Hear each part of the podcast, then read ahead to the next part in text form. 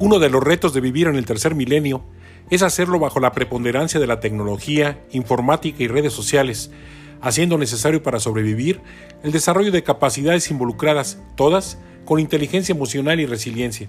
Por tal motivo, el habitante del siglo XXI debe tener gran capacidad para una rápida adaptación a los permanentes cambios de hábitos, paradigmas y formas de convivencia. Elemento fundamental de lo anterior es el desarrollo de la habilidad para aprender a pensar, lo cual se escucha raro cuando tenemos cotidianamente que hacerlo para el desempeño de tareas sencillas o complejas. Desde hace algunas décadas, nuestro pensamiento es inducido por el bombardeo constante de los anuncios transmitidos por radio, televisión, cine, prensa e Internet, marcando tendencias, modas y supuestas necesidades. Pensar en estos tiempos es un reto que se expresa con dependencia o libertad, creatividad o rutina. Pareciera que pensar hoy es más complicado que en ninguna otra época, ya que existe más información de la que jamás imaginamos. El conocimiento, además de vasto, es volátil y cambiante economía, cultura y hábitos son globales. Existen contrastantes realidades que generan inequidad, frustración, envidia, inseguridad y el peligro de un estallido social.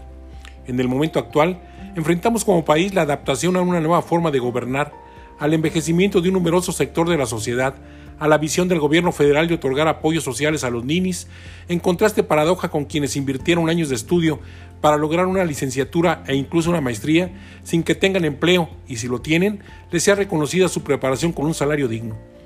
Quizá nos preguntemos, ¿pensar para qué?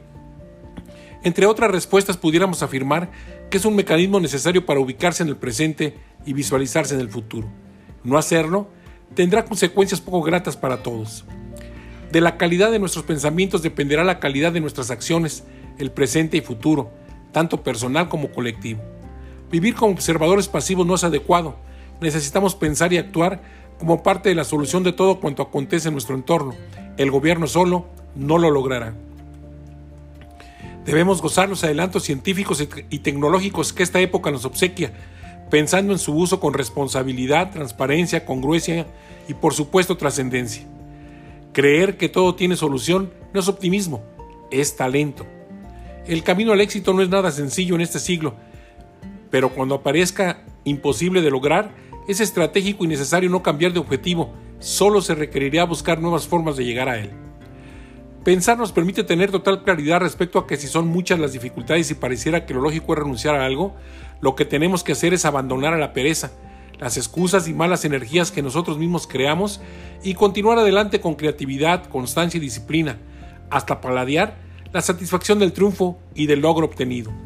Al final de todo, somos nosotros quienes decidimos ser parte de la mediocridad, de quienes solo se quejan pero no hacen nada, de los que envidian el éxito de los demás, de quienes pudiendo no quieren, de los que todo critican y encuentran de inmediato el prietito en el arroz, o en contraste, podemos ser parte de la élite que se esfuerza todos los días para aprender del fracaso, fortalecerse con cada logro, crecer aún en contra de todos los pronósticos, convirtiéndose en inspiración, reto y ejemplo de cuanto les ven o conviven con ellos.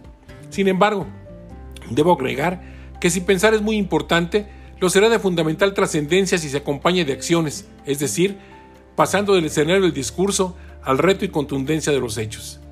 Entendiendo que pensar, construir y finalmente provocar el futuro es un paradigma útil y vigente para lograr casi todo, triunfar y ser feliz. Sin duda, apreciado escucha, usted tiene la mejor opinión. Soy Rogelio Díaz Ortiz. Hasta la próxima semana.